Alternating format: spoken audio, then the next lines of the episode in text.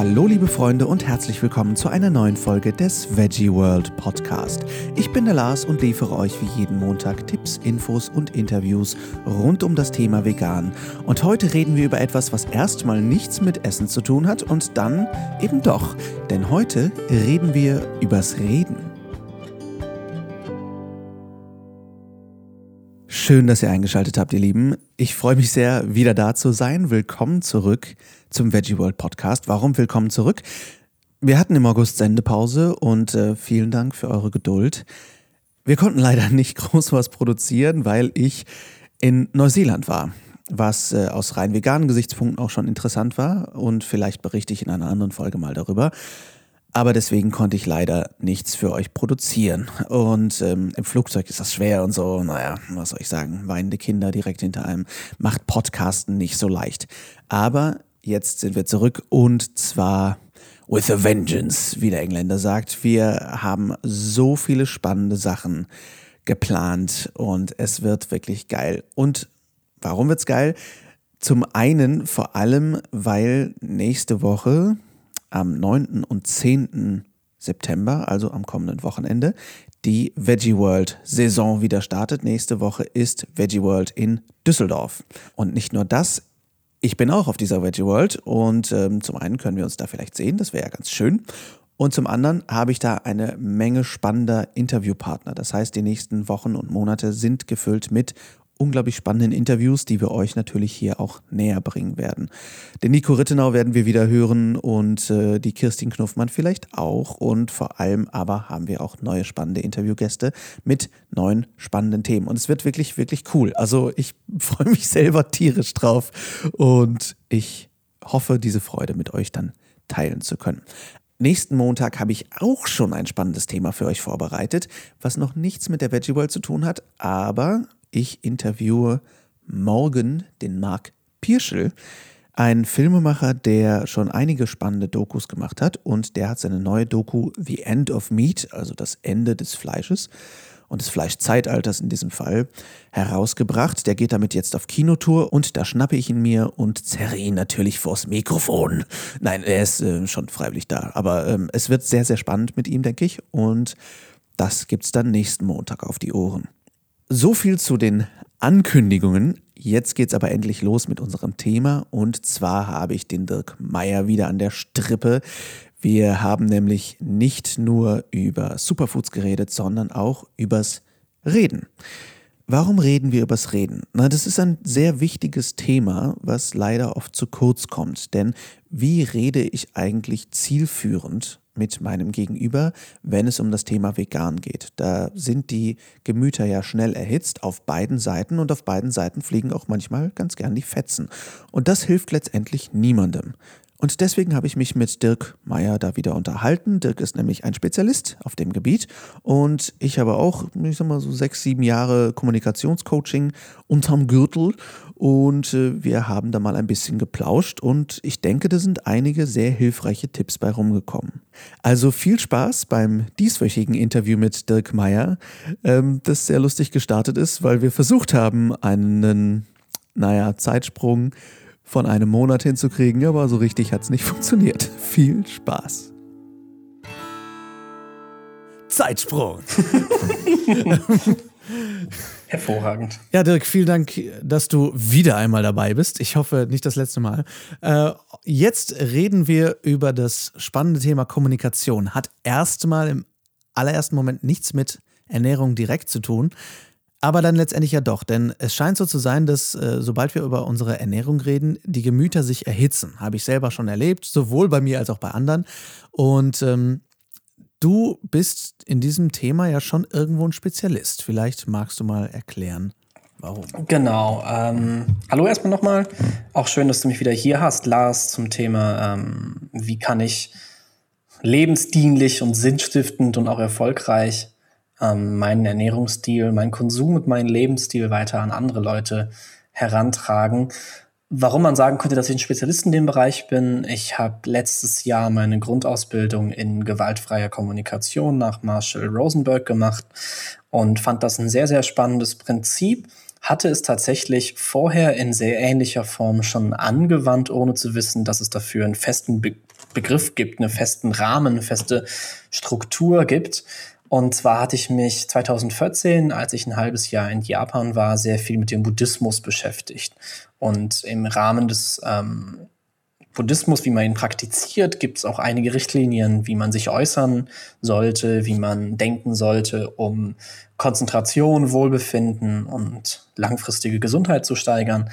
Und eine Sache davon ist beispielsweise gewaltfrei beziehungsweise ohne schlechte Absichten zu kommunizieren. Nichts zu sagen, von dem man weiß, dass es der Unwahrheit entspricht. Nichts zu sagen, was Menschen entzweit. Darauf zu achten, es zum richtigen Zeitpunkt, am richtigen Ort zu sagen und ähm, nicht mehr zu sagen, als beispielsweise notwendig wäre. So kam es dazu, dass ich viele Gesprächssituationen, die ich ähm, hatte, als ich vegan geworden bin, anders reflektieren konnte, als das vielleicht normalerweise möglich ist. Ähm, ich erinnere mich da an ein Grillfest im Studentenwohnheim. Das war gerade, als ich frisch vegan geworden bin, also ungefähr so ein Jahr nach meiner vegetarischen Entscheidung, ein halbes Jahr nach meiner veganen Entscheidung. Und wir hatten so einen riesigen Schwenkgrill draußen und ich habe meine Kartoffeln in die Mitte des Grills gelegt. Und bin dann sehr schnell angesprochen worden, beziehungsweise es wurde über meine Kartoffeln geredet, weil ein jüngerer Herr gesagt hat, ist ja typisch Vegetarier, legt seine Kartoffeln hier in die Mitte des Grills wenn man jetzt mal ganz kurz in sich geht, dann merkt man schon, welche Gesprächsebene da vorgegeben wird. Da geht es wahrscheinlich nicht um gegenseitiges Verständnis und Verbindung und Meinungsaustausch, sondern da wird jetzt quasi ein Kampfangebot ausgesprochen, beziehungsweise mindestens eine Herausforderung. Ähm, ich meinte dann, ja, das sind meine Kartoffeln. Hat mich gefragt, ja, bist du Vegetarier? Dann meinte ich, oh nee, Veganer. Ähm, fand er dann mehr oder minder amüsant, meinte aber auch so, ja, ich brauche mein Fleisch. Und das Spannende ist, das sind alles Sätze, die ich halt haargenauso gesagt habe. Ähm, das macht es schwierig, auf sowas gefasst zu reagieren und entspannt zu sein, sich zurückzunehmen, mal tief durchzuatmen, weil die Argumente, die normalerweise in so einer Diskussion gebracht werden, einem Veganer schon 20, 30 Mal entgegengebracht worden sind. Das Spannende ist nur in der Lebenswelt von der Person, mit der man sich gerade unterhält, wird dieses Argument gerade zum ersten oder zweiten Mal gebracht. Das heißt, wenn jemand beispielsweise sagt, aber wir brauchen Fleisch wegen den Eiweißen, dann höre ich das zum 200. Mal, die Person sagt das aber gerade zum dritten Mal. Wenn ich dann so eine Aussage treffe wie, boah, typisch Fleischfresser, glaubt, wir brauchen Fleisch für Eiweiß, dann ist das nicht wirklich unserem gemeinsamen Dialog zuträglich, weil die Person gar nichts dafür kann, dass ich das schon so oft gehört habe. Und sich Gedanken drüber zu machen, in welcher Lebens- und Wahrnehmungswelt und auch mit welchen Grundannahmen mein Gesprächspartner in der Welt funktioniert, halte ich für absolut lebensdienlich und sinnstiftend. Wenn ich also weiß oder auch über die Kommunikation mitgeteilt kriege, dass mein Gegenüber tatsächlich glaubt, dass er für Eiweiß Fleisch braucht und das seiner wahrgenommenen Realität entspricht, dann kann ich nachvollziehen und Verständnis dafür haben, warum diese Person Fleisch isst. Das macht dann Sinn. Wenn ich tatsächlich mit einer vegetarischen Ernährung Eiweißmangel erzeugen müsste, kann ich mir überlegen, dass ich, ich Dirk, persönlich selber Fleisch essen würde. Nur mein Wissensstand ist halt inzwischen ein anderer, weil ich ja quasi bereitwillig war oder bereit war und in Kauf nehmen wollte, mal auszuprobieren, ob das denn wirklich zu Eiweißmangel führt. Meine eigenen Grundannahmen im Leben auf die Probe zu stellen. Und das, was so gesunde Ernährung ist, was man essen sollte. Milch macht müde Männer munter, Milch macht starke Knochen, du brauchst Fleisch für die Muskeln und so weiter und so fort. Eier sind, ich glaube, bei uns sagt man gar nicht, dass Eier gesund ist. In Amerika werden Eier manchmal als gesund verkauft. Das sind alles ähm, Grundannahmen, die wurden uns im Kindesalter eingeimpft. Und wann immer ich durch meine bloße Ernährungsentscheidung in der Gegenwart von anderen Leuten Grundannahmen in, die Fra in Frage stelle, geht es eigentlich nicht mehr um eine rationale Diskussion, sondern es geht darum, dass hier ähm, einer Person Grundannahmen ihres Lebens entzogen werden. Dass das emotional auslöst, darf verständlich sein. Absolut. Ich denke vor allem, äh, ich habe letztens noch ein sehr, sehr spannendes Video zu dem Thema gesehen, ähm, wie das Gehirn so etwas aufnimmt, dass sich ab einer gewissen Diskrepanz der Werte so, sozusagen das Stammesbewusstsein wieder einschaltet und alles andere letztendlich ausschaltet und man so ein Wir gegen Sie Gefühl erzeugt. Und ähm, das ist natürlich bei, äh, ich sag mal, Veganern, Vegetariern, Flexitariern äh, sehr, teilweise mit sehr verhärteten Fronten äh, zugange. Und ich denke, jeder kennt irgendwo, nein, nicht jeder kennt jede Seite, aber viele kennen schon viele Seiten. Ähm, was definitiv, denke ich, auch nicht zuträglich ist, ist, ähm, dass man, weil man vielleicht einen anderen Informationsstand hat, sagt, boah, wie könnt ihr alle nur? Natürlich ist das vielleicht im Gefühl manchmal drin, aber ich mal, ein klassisches Ihr Mörder bringt niemandem was. Denn ähm, auch wenn man vielleicht zwischendurch äh, wahnsinnig wird, was in der Welt so passiert, die wenigsten Menschen, die heutzutage vegan leben, unterstelle ich äh, einfach mal, sind vegan geboren worden. Das heißt, wir waren alle schon mal irgendwo, ich war es 25 Jahre lang, mit Leidenschaft ähm, waren irgendwo Fleischesser. Und ähm, ich denke, es ist hilfreich, sich auch an diese eigene Vergangenheit zu erinnern und zu denken, okay, wie, wie habe ich das denn damals gesehen? Wie habe ich vielleicht damals auf Veganer reagiert? Und wie du schon sagst, der wichtige Punkt, viele haben, die wenige Menschen befassen sich so intensiv mit Ernährung im Alltag. Veganer tun das dann häufiger, Vegetarier auch, dass sie sich einfach schon mit Themen auseinandergesetzt haben und schon darüber geredet haben wenn man dann auf einem Grillfest im Bestfall unter Biereinfluss auf Menschen trifft, die das nicht unbedingt tun, ist natürlich ein, äh, ja, eine Diskussion schwer. Was sind da für dich von dir Tipps, wie man da, ich sag mal, den eigenen Emotionspegel runterhalten kann und irgendwo auf einer kognitiven Ebene eine Gemeinsamkeit finden kann oder einen Startpunkt, um das Ganze zu deeskalieren? Gab da mal eine, eine, schöne Metapher aus dem Buddhismus. Wenn du herausfindest, dass es eine bestimmte Straße gibt, in der du immer überfallen wirst, ist nicht die Frage, was du tun solltest, um dort in dieser Gasse nicht überfallen zu werden, sondern warum zur Hölle du nicht eine andere Gasse genommen hast. Das heißt, ich sollte tunlichst vermeiden, unter Alkoholeinfluss in Anwesenheit mehrerer anders lebenden Menschen Diskussionen anzufangen. Aus dem einfachen Grunde, wie du es eben auch angesprochen hast. Es geht meistens nicht darum, Ideen auszutauschen, ähm, Wissen und Vorstellungen und Annahmen zu vergleichen, um zu einem gemeinsamen neuen, im Idealfall für beide Parteien äh, wertstiftenden neuen Verständnis zu kommen. Das wäre die schönste Diskussion. Person A hat Meinung A, Person B hat Meinung B und am Ende haben beide eine Meinung C, die irgendwo zwischen Meinung A und B liegt und vielleicht sogar einen neuen Informationsgehalt hat. So sollte es funktionieren, wenn man beispielsweise auf akademischem Niveau argumentiert, wenn man rational argumentiert. Aber wie du eben gesagt hast, ähm, Ernährung ist etwas, wozu wenig Leute Ahnung, aber viele Leute eine Meinung haben. Und das Schwierige ist, vor allem wenn du beispielsweise Ernährungswissenschaftler bist, ich muss nur einer Person gegenüber erwähnen, dass ich Ernährungswissenschaftler oder Berater bin und ich kriege sofort als Antwort, was die gerade essen.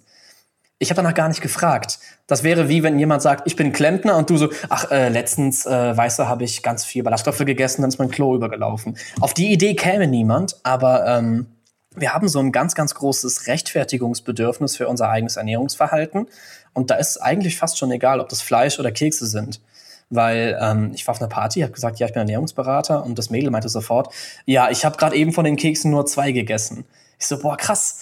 Also ähm, durch das bloße Wort Ernährung haben wir ganz, ganz viel, was so schambehaftet ist wo ähm, wir auch ein identitätsstiftendes Verhalten haben, beispielsweise wie ein echter Mann trinkt Bier, ein echter Mann isst Fleisch und so weiter und so fort. Also das ist ganz, ganz nah an der Identitätsstiftung und an der ähm, Identifizierung als Gruppenmitglied dran. Das heißt, klar, wenn ich glaube, dass ein echter Mann Fleisch ist und ich will ein echter Mann sein, dann kann ich nicht aufhören, Fleisch zu essen, weil ich dann kein echter Mann mehr wäre. Aber all diese Grundannahmen sind halt falsch und die zerfallen, wenn man sich die aufmerksam anschaut. Was ich jetzt in einer Situation machen würde, wo solch eine Diskussion sich anbahnt, ist mich erstmal zu fragen, ist das gerade der richtige Ort und die richtige Zeit für eine Grundsatzdiskussion? Und die Antwort darauf ist, solange es nicht unter vier Augen ist, nein. Solange es nicht unter vier Augen ist und oder du ähm, durch die Situation in einer meinungsbildenden Überzahl bist. Nehmen wir an beispielsweise, ich bin auf einem Grillfest und da sind drei Veganer und sechs ähm, fleischessende Leute. Ich halte es für tatsächlich unmöglich, das Gespräch so sinnvoll zu führen, dass durch den Austausch von Meinungen sich keine Fronten bilden in so einer Situation lass mich gerne eines Besseren belehren, nur erfahrungsgemäß ist es immer eskaliert und eine von den beiden Parteien hat sich irgendwie angegriffen gefühlt oder den anderen für dumm erklärt. Meistens beides. Wenn ich jetzt beispielsweise als Redner bei einem Vortrag bin, wo 70 Prozent Veganer sitzen und 30 Prozent vegetarisch oder mischköstlich lebende Menschen, kann ich schon mal sagen, aufgrund meiner ernährungswissenschaftlichen ähm, akademischen Laufbahn bisher und den Studien, die ich gelesen habe, sowie meiner persönlichen Erfahrungen mit meinen veganen, nicht veganen Klienten, kann ich wirklich nachhaltig darüber argumentieren, dass eine pflanzenbasierte Ernährungsweise langfristig nachhaltig am gesündesten ist. Dann funktioniert das, weil ich genügend Rückhalt in der Gruppe habe, weil ich durch meine Position als Redner eine gewisse Autorität bekleide, dann kann es funktionieren. Aber auf dem Bierfest mit zwei Promille unter Fleischessern, sag einfach gar nichts. Guck mal, ob du vielleicht eine Person, die ähm, relativ offen ist, ähm, ansprechen kannst, beziehungsweise wahrscheinlich wirst du angesprochen. Das heißt, es gibt immer dieses Schöne, woher weißt du, dass jemand vegan ist? So, mach dir keine Sorgen, er wird es dir erzählen. Erstens, ich habe T-Shirts dafür, wo das draufsteht. Ich muss das gar nicht sagen. Ich habe häufiger mal vegan T-Shirts an, um auch ein bisschen das zu provozieren, weil ich diese Gespräche gerne suche. Die sind für mich immer eine angenehme Herausforderung, um auch meine ähm, Kenntnisse eben zu schärfen. Und das andere ist, woran erkennt man jemanden, der Veganerfeind ist? Mach dir keine Sorgen, er will sich den Veganer suchen und Witze über ihn machen. Das funktioniert halt beidermaßen. Und mit jemandem, der bewusst darauf aus ist, eine konfrontative Gesprächsebene herzustellen, eine nicht konfrontative Gesprächsebene zu bekleiden, ist richtig, richtig schwer, weil halt immer wieder so ein bisschen am Ego gekitzelt wird. Und ich sag mal, die moralische Überhaben, äh, Überheblichkeit oder Erhabenheit eines Veganers ist quasi grenzenlos. Wahrscheinlich fliegt er noch nicht mal so häufig und hat kein Auto und studiert Nachhaltigkeitsmanagement oder sowas. Und was fällt dir überhaupt ein, so hedonistisch den Planeten zu verschwenden? Ähm, ich habe da eine sehr spannende Beobachtung gemacht. Ich arbeite auch als Vertriebler für einen Ökostromanbieter, für Greenpeace Energy und habe da häufig die Leute angesprochen mit der Frage, haben sie Ökostrom? Und es kam vor allem in ähm, gemischten Bildungsstandorten, also sage jetzt mal nicht der Bio-Supermarkt, sondern vielleicht das Straßenfest in Stadt X, kam häufig die Antwort, nee, ich brauche das nicht.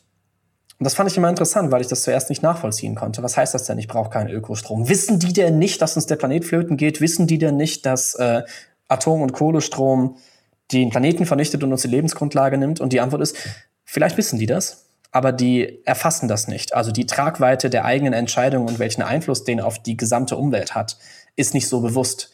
Das heißt, wir glauben beispielsweise, wenn wir Fleisch kaufen, wir kaufen etwas Leckeres.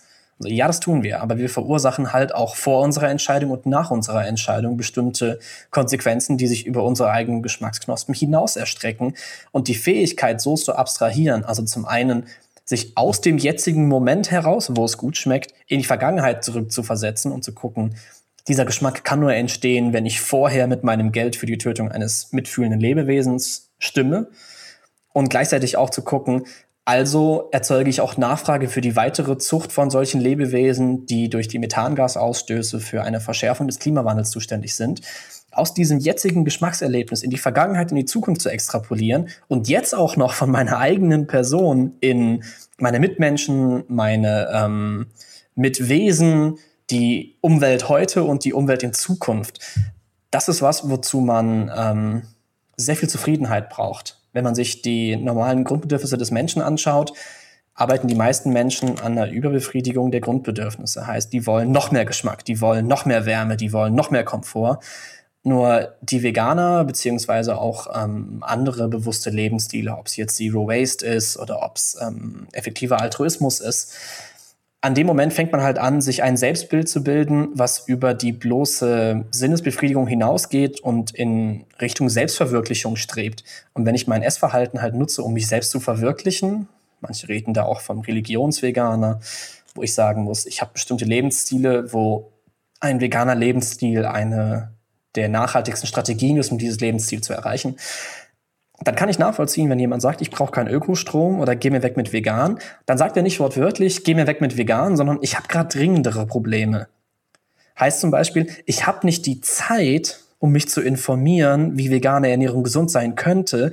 Außerdem würde das mein gesamtes Leben auf den Kopf stellen, weil ich bin der Vorsitzende vom äh, Schrebergartenverein und wir haben einmal die Woche Grillfest, deswegen kann ich gar nicht vegan werden.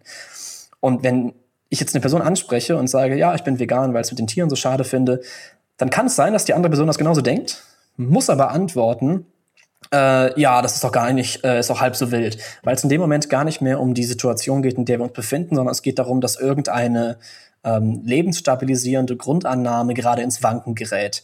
Und da kämpft das Ego mit allen Mitteln. Da wird auch unter der Gürtellinie ausgeholt und geschlagen. Da werden ähm, Einwände und Ausflüchte vorgeschoben.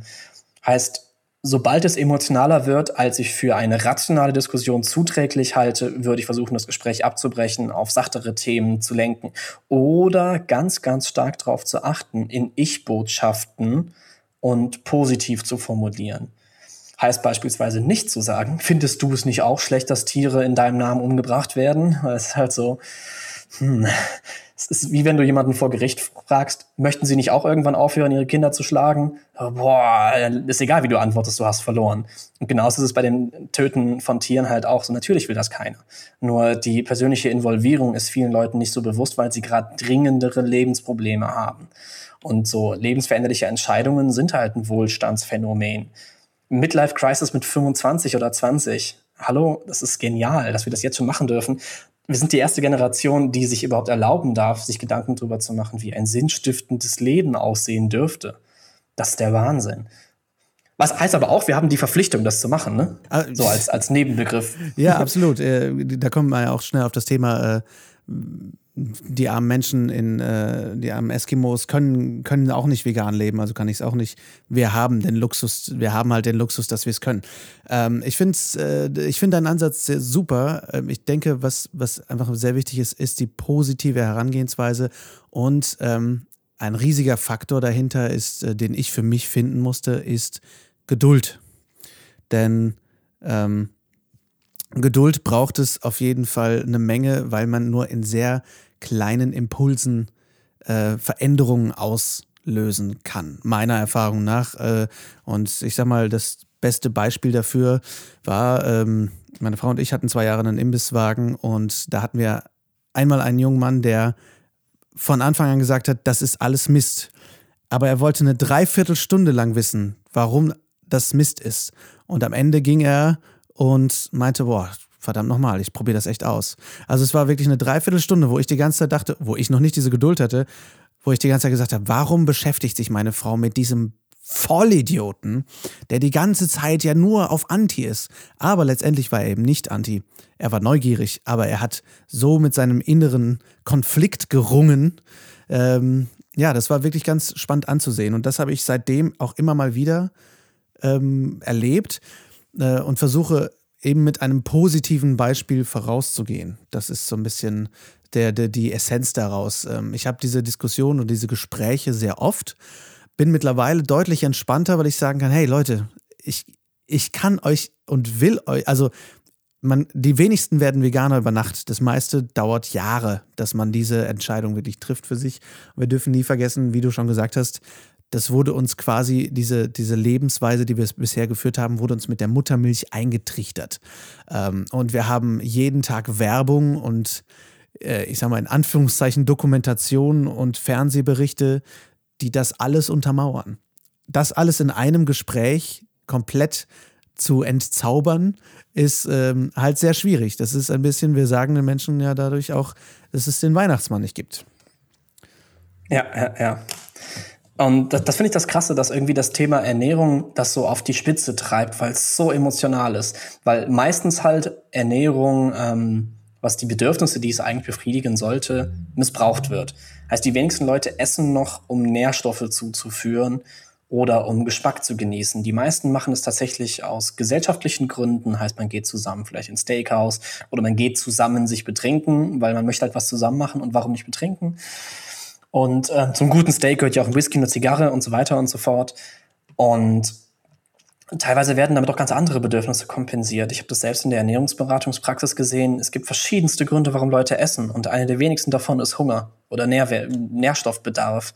Meistens ist das ähm, Einsamkeit, Langeweile, Trauer, Stress. Das heißt, das sind alles so ähm, Kompensationsmechanismen, wo wir Ernährung benutzen, um uns positive Gefühle einzuimpfen, weil wir zu viele negative Gefühle haben. Und wer sich mit dem Buddhismus beschäftigt, wird sich gewahr werden, dass man das nicht tun sollte, sondern gucken sollte, woher kommen die negativen Gefühle, was ist die Ursache davon und die Ursache aufzulösen, statt das mit einem anderen Symptom zu bekämpfen. Könnte man jetzt auch eine Parallele ziehen zur allgemeinen Schulmedizin, die Symptome dämpft, statt Ursachen zu bekämpfen oder aufzulösen. Und in dem Moment, wo ich quasi jemanden konfrontiere, du musst dein gesamtes Stresslevel exakt genauso managen wie bisher, aber es gibt keinen Speck mehr und es gibt keine Schokolade mehr und es gibt keine Eiscreme mehr, beziehungsweise ja doch, die gibt's, aber die schmecken halt jetzt auch ein bisschen anders. Ähm, in den Momenten ist es für diesen Menschen fast vollkommen unmöglich, sich solch eine Entscheidung zu überlegen. Deswegen finde ich das so wichtig, Leuten zu zeigen, wie einfach es sein kann, sich vegan zu ernähren, wohl wissentlich, dass die optimale vegane Ernährung ein bisschen komplizierter ist als das, was ich vertrete. Aber der Grund ist einfach, ähm, sich anzuschauen, was ist der nächste sinnstiftende Schritt im Ernährungsmuster für eine möglichst breite Bevölkerung. Weil wenn ich jetzt beispielsweise lachhaft gesund aussehe und mich vegan ernähre und vielleicht sogar noch ein relativ konservatives Erscheinungsbild habe, das heißt eine modische Frisur, ganz normale Kleidung, vielleicht ein paar mehr Muskeln als der Normalsterbliche, dann ist es viel wahrscheinlicher, dass ich gefragt werde, wie ich mich ernähre. Und wenn ich dann sage, ach ja, vegan, also nichts Besonderes, vegan, dann kann der andere sagen, okay, krass, hier ist dieser Typ, der hat irgendwie sportlich was drauf oder so, der sieht ganz schick aus und der ernährt sich vegan, heißt, ich muss nicht Öko-Hippie werden, um vegan zu sein. Also diesen ähm, Extremisten oder ja, genau. Und halt zu motivieren, ähm, tu so, als wäre es eine einfache Entscheidung und begleite die Leute eben auch dabei, einzelne Schritte dazu zu treffen. Soll heißen, wenn jetzt jemand sagt, boah, vegan könnte ich nie im Leben, dafür liebe ich Käse viel zu sehr, ist die Antwort, dann mach doch vegan mit Käse ist ja kein Problem. Also Hauptsache, der lässt dann halt die Eier erstmal weg und das Fleisch weg. Das ist ja schon ein super Schritt in die richtige Richtung. Und was ich da als ähm, Parallele in meinem Kopf immer halte, ist der Marathonläufer. Wenn du halt sagst, du von heute auf morgen vegan werden, machen die wenigsten. Ja, von heute auf morgen Marathon laufen, machen auch die wenigsten. Trotzdem hält es jeder für möglich, also nicht ganz jeder, ne, aber die meisten Leute, die einigermaßen gesund sind, halten es für möglich und äh, vorstellbar, irgendwann mal Marathon laufen zu können, wenn sie sich richtig vorbereiten und lebensverändernde Gewohnheiten in ihr Leben einladen. Und das Gleiche ist bei der veganen Ernährung. Nur weil das Endziel 100% pflanzenbasiert ist, heißt es nicht, dass 90% pflanzenbasiert schlecht oder unvertretbar ist. Und ähm, im Gespräch mit Leuten, die sich noch nicht vollkommen vegan ernähren, würde ich auch gar nicht vegan sagen, sondern pflanzenbasiert, weil es keine Negativdefinition ist, die sofort zerbricht, wenn du einmal Lederschuhe trägst, sondern weil es eine positive Definition ist und ich kenne auch viele Menschen, die ich begeistern durfte, sich pflanzenbasiert zu ernähren. Und danach kam erst die Erkenntnis, ja, okay, bei der nächsten Armbanduhr gucke ich mal, ob es vielleicht Textil sein kann statt Leder oder vielleicht Metall statt Leder. Und vielleicht gucke ich beim nächsten Paar Schuhe, ob es nicht auch mal schicke vegane Schuhe gibt. Aber es muss quasi einfach und umsetzbar und schrittweise funktionieren. Deswegen, wenn jemand sagt, ich könnte nie vegan essen, ich brauche meinen Käse, ja, kein Problem, mach auch vegan mit Käse und schau dir mal das Buch Breaking the Food Seduction von Dr. Neil Barnard an. Ja, das ist, glaube ich, auch der absolut richtige Weg, Schritt für Schritt und ganz entspannt und vor allem immer diesen gemeinsamen Nenner finden und vor allem äh, auch auf Augenhöhe bleiben, ne? dass man sagt, hey, das ist was, was ich in sieben Jahren Coaching gelernt habe. Du bist okay, ich bin okay. Und jetzt reden wir mal über Dinge. die, die, also das ist äh, einfach finde ich sehr wichtig, dass man einfach den anderen Menschen immer dabei respektiert, egal wie die Meinungsverschiedenheiten sind. Noch eine kurze ähm, Ergänzung dazu. Ähm, ich halte es für sehr zuträglich, auch für die eigene emotionale Gesundheit, Leute anhand ihrer Intentionen zu bewerten und nicht anhand ihrer Resultate. Soll heißen, wenn jemand Fleisch isst, macht er das nicht, um Tiere zu töten. Das ist nicht seine Intention. Der macht das, um beispielsweise Geschmack zu haben oder um Eiweiß zuzuführen. In dem Moment, wo ich ihn begeistern kann, andere Strategien für die gleichen Bedürfnisse auszuprobieren, ist es möglich, dass sich andere Resultate manifestieren. Aber die wenigsten Leute ähm, kaufen Fleisch mit der Intention, Mörder zu werden. Das funktioniert so nicht und sich das vor Augen zu führen. Die machen das nicht, um mich zu ärgern, die machen das nicht, um mich zu provozieren, die machen das nicht, um Tiere zu töten, sondern das sind alles mehr oder minder bewusste Begleiterscheinungen und Kollateralschäden auf dem Weg zur Bedürfnisbefriedigung. Dann machen auch auf einmal Produkte wie Rügenwalder Sinn, wo ähm, jeder Veganer, den ich kenne oder jeder Vegetarier, den ich kenne, der ethisch motiviert ist, sagt, nee, sorry, das brauche ich nicht. Also du bist ja auch gar nicht die Zielgruppe. Die Zielgruppe ist ja der gesundheitsbewusste, gewissensbisse geplagte Genussmensch der ähm, seine Leberwurst haben will, seine Frikadellen haben will, seine Wurst haben will, aber jetzt mal bereit ist, wenn die beiden im Regal nebeneinander liegen, auf die ähm, tierfreie und dementsprechend leidfreie oder leidärmere Variante zurückzugreifen. Und das ist absolut sinnvoll. Sollte ich als Veganer jetzt diese Produkte kaufen? Nee, aber ich sollte sie nicht schlecht reden, weil erstens, du bist nicht die Zielgruppe, zweitens, es hat einen deutlich stärkeren Effekt auf die ähm, Leidminimierung was die Gesamtbevölkerung angeht. Ja, du wirst weniger vegane Extremisten haben, aber du wirst global gesehen viel weniger Tierleid haben, wenn jeder einen kleinen Schritt macht. Trotzdem würde ich, wenn ich Ernährungsempfehlungen ausspreche, immer das absolute Ideal propagieren und dann jeden Einzelnen dabei begleiten, den nächsten Schritt in die Richtung dieses Ideals zu setzen. Heißt, wenn ich Leuten sage, ähm, die bei mir in der Ernährungsberatung sind, ab und zu mal Fleisch essen ist okay, dann essen die halt oft Fleisch. Wenn ich sage, Fleisch ist zu keinem Zeitpunkt in deiner Ernährung gesundheitsförderlich, dann essen die halt manchmal Fleisch. Und das weiß ich auch. Das sagen die mir auch nicht. Und trotzdem weiß ich, dass es passiert. Das ist ganz normale Ernährungspraxis. Aber ähm, das Idealbild zu propagieren, vorzuleben, attraktiv zu machen und dann meinen Gegenüber bei dem nächsten logischen Schritt aus seiner Lebenswelt heraus zu motivieren. Das ist, glaube ich, zusammenfassend der beste Ansatz. Und wieder was gelernt. Vielen Dank, Dirk, für dieses Interview und für dieses sehr, sehr wichtige Thema. Ich fasse das Ganze nochmal zusammen in ein paar möglichst handliche Takeaways. Also, erstens, wählt den richtigen Gesprächsrahmen. Also nicht unbedingt unter Biereinfluss auf einer Party, möglichst unter vier Augen und egal wie euer Gegenüber reagiert, bleibt respektvoll, habt Geduld und bleibt auf Augenhöhe. Stellt euch vor, wie der Informationsstand und die Sichtweise eures Gegenübers ist. Hat er sich schon viel mit Ernährung befasst oder nicht? Ähm, denkt daran, dass jeder irgendwo anfängt und angefangen hat und denkt vielleicht darüber nach, wie ihr damals über Veganismus gedacht habt oder über pflanzliche Lebensweise, bevor ihr in diese Richtung gegangen seid. Bleibt positiv. Berichtet von euren positiven Erlebnissen oder erzählt von Freunden oder Bekannten oder auch Berühmtheiten, von denen ihr gelesen habt, die die zahlreichen und wundervollen Vorteile von pflanzlicher, veganer Ernährung und Lebensweise erlebt haben. Erzählt, wie es euch geht, seitdem ihr umgestellt habt. Erzählt davon, was es alles für unglaublich tolle Vorteile hat, vegan zu leben. Aber erzählt nicht nur, sondern hört eurem Gegenüber vor allem zu. Was ist eurem Gegenüber wichtig? Ist es Gesundheit, Umwelt, Tierwohl? Veganismus hat viele Vorteile und ich sage immer, jeder hat so seinen Knopf, seinen Hebel, wo es irgendwann Klick macht. Und wie Dirk so richtig gesagt hat, niemand isst Fleisch, niemand konsumiert tierische Lebensmittel, aus bösen Absichten. Niemand möchte das Kälbchen leiden. Die Leute haben einen anderen Informationsstand. Und wenn ihr mit Respekt daran geht und eurem Gegenüber zuhört, was ist ihm wichtig? Ist es äh, zum Beispiel die Gesundheit, dann könnt ihr die gesundheitlichen Vorteile besonders hervorheben. Ist es die Umwelt, dann könnt ihr den, den Impact, die Auswirkungen der pflanzlichen Lebensweise auf die Umwelt mehr herausstellen. Also da gibt es viele Möglichkeiten. Und geht mit gutem Beispiel voraus. Niemand ändert sich nach einem Gespräch. Seid offen für Fragen, bietet eure Hilfe an und ähm, ja, auch da habt wieder Geduld. Und wenn gar nichts mehr geht, wenn das Gespräch wirklich unhöflich wird, dann beendet das Gespräch einfach höflich. Ihr müsst euch nicht alles geben, ihr müsst euch nicht beleidigen lassen. Das spielt dann wieder in den ersten Punkt herein, wählt den richtigen Gesprächsrahmen. Wenn der Rahmen nicht gegeben ist, wenn die Leute unfreundlich werden und es bleiben, selbst wenn ihr höflich versucht, das Gespräch sachlich zu führen, dann lasst es bleiben und entweder die andere Person sucht den Rahmen irgendwann neu oder er ergibt sich. Und wenn nicht, dann ist das eben so. Nicht jeder möchte in diese Richtung gehen, nicht jeder ist unbedingt so weit.